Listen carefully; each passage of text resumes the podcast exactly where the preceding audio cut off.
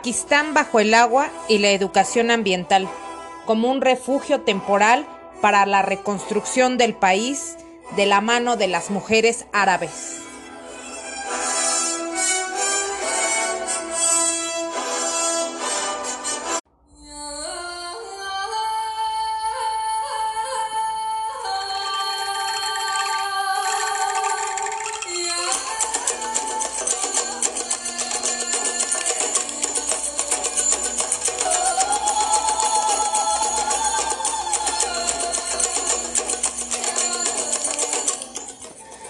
Pakistán es un país situado en el sur de Asia.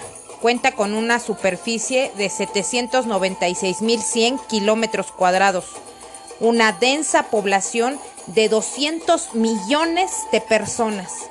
En materia de explotación demográfica, es uno de los países más poblados del mundo, con una tasa de 280 habitantes por kilómetro cuadrado.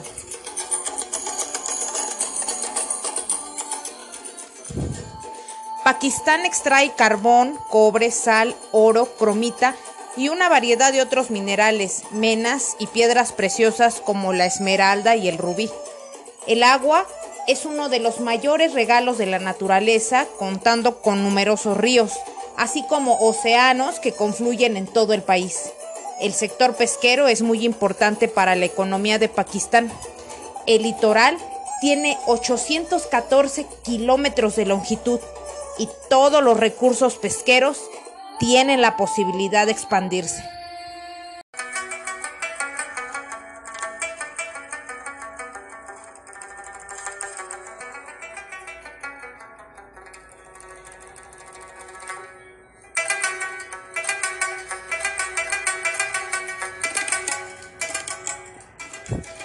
Pakistán tiene uno de los sistemas de riego más extensos del mundo como los campos del Punjab.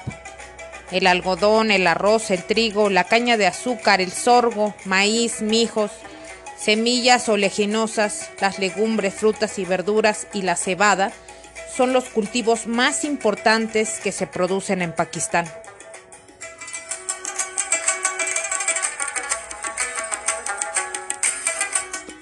El gobierno pakistaní y agentes de cambio, sobre todo mujeres árabes, han tratado de impulsar una agenda política para diseñar un paquete de educación medioambiental adecuado a las escuelas, con el fin de dotar a las futuras generaciones de los conocimientos necesarios para preservar el medio ambiente.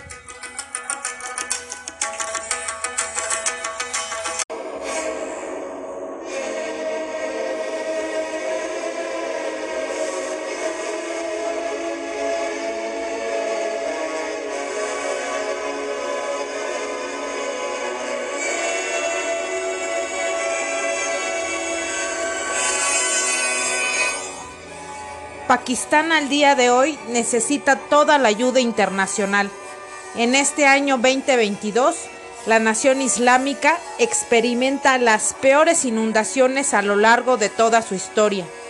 Resulta alarmante la constante formación de lluvias torrenciales en los monzones, arrasando aldeas y dejando hasta unos 3.4 millones de niñas y niños necesitados de asistencia y con mayor riesgo de contraer enfermedades transmitidas por el agua o incluso ahogarse. Incluso muchos de esos niños y niñas han huido del régimen talibán. El confort de Occidente paga su factura en la Asia Islámica.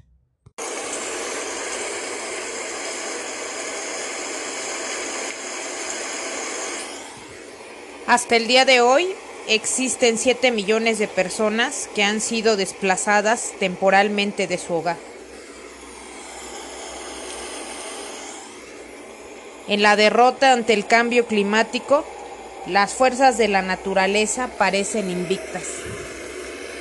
Resulta irónico que exista una victoria del reconocimiento, humildad y resistencia del pueblo pakistaní, sobre todo impulsada por las mujeres árabes, porque ellas hacen saberse parte de una comunidad. actúan ante el calentamiento global.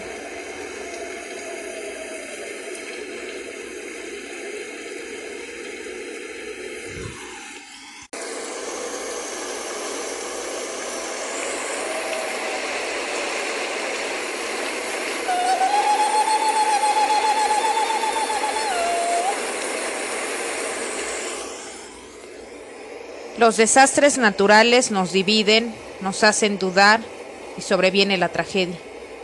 Pero estamos en un mundo donde todas y todos tenemos que salvarnos.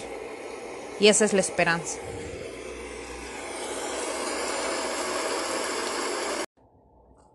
This time we are joining in Resonancia Ambiental by Pakistani environmental education expert Yuma Arsha.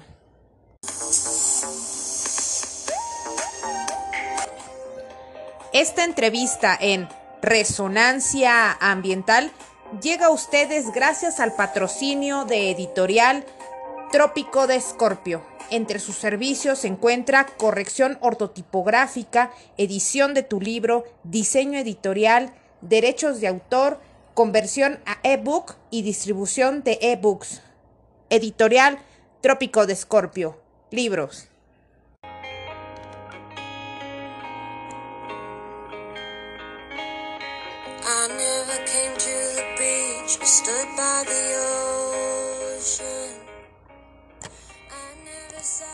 Hello everyone, this is Huma Arshid from Pakistan. I'm an educational leader, a columnist and a philanthropist. Since last 15 years I'm in the sector of education as an educational leader, as a trainer, as a master trainer. Today I'm going to talk about different environmental challenges Pakistan is facing and how the students of different school levels are facing and coping up with them. Okay, let's start in the interview. How can environmental education be integrated into the elementary education curriculum in Pakistan?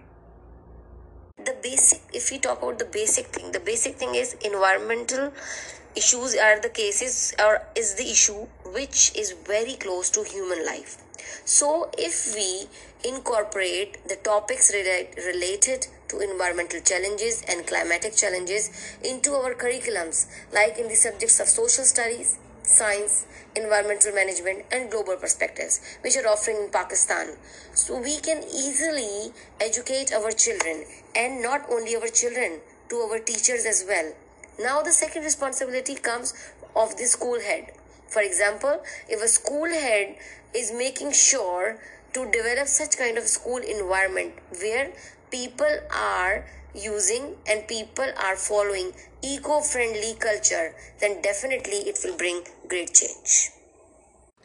Okay yuma and the second question is uh, what are the challenges facing pakistan in climatic change on elementary education? What uh, Pakistan is facing uh, due to climatic disasters and climatic changes in elementary education. The most important thing is Pakistan is in a hotter region, and year by year, the temperature is increasing overall in the world. And we do not have schools where ACs are installed, and we have schools where we, they do not have a clean water to drink. So these are ma- major things. And recently, the recent flood has almost suspended all the academic activities. And um, according to the survey almost more than 200 elementary schools have been affected due to this flood. And students and uh, parents are unable to send their children to the schools. Now this is the high time where we have to realize as a government and the people that we have to do something seriously for pakistan when it comes to facing climatic disasters and challenges Okay, uh, the last uh, question. Um, given the current energy and electricity crisis in Pakistan, what do you think is a sustainable way to produce energy? We talk about the current electricity and uh, energy crisis. The important thing is the main point is Pakistan is facing a significant power shortage due to its underinvestment in power generation. And another cause is the political unrest and political differences of different political parties who are in the government or in the opposition. So pakistan it's high time for pakistan to develop the resources either in solar or wind so that they can fulfill their electric supply. According to world bank survey pakistan is only utilizing 0.071% of country's solar power.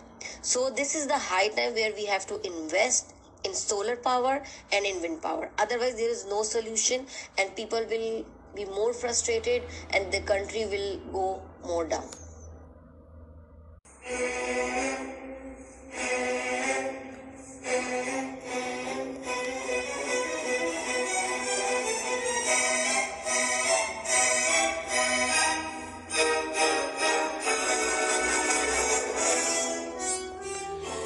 We uh, Resonancia Ambiental would like to call on the entry international community uh, to redouble their efforts in international cooperation and climate action to help Pakistan at this time when they are suffering from the worst lows in the history of their nation.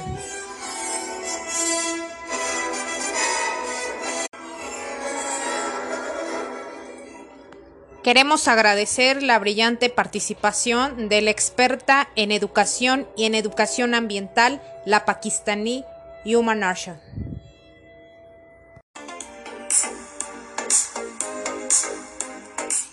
Resonancia Ambiental llega a ustedes gracias a Marquesitas Marquemán, de Yucatán a tu mesa. Productos originarios de Oaxaca, del joven Espadín. Consultoría Aquagram Solution. Busca tu trámite ambiental en línea. Editorial Trópico de Escorpio.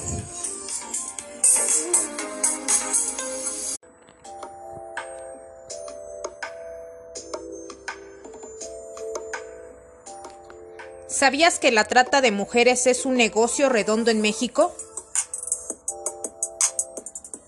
Para los proxenetas, las mujeres son objetos desechables sin costo. El 82% de las víctimas son mujeres y niñas. Ananque, una novela basada en hechos reales, de Gilda Salinas. Encuéntrala en Editorial Trópico de Escorpio.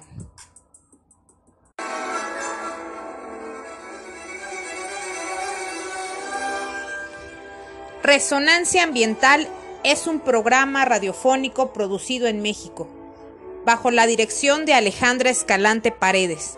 Apoyo técnico Carlos Vázquez Vázquez. Apoyo publicitario Gilda Salinas.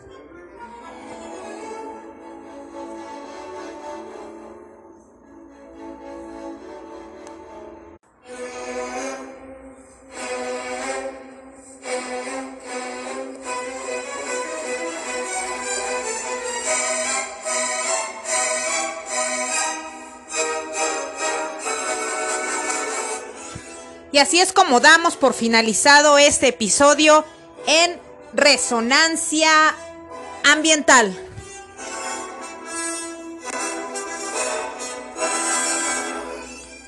Donde entrevistamos a las y los líderes ambientales del hoy y el mañana.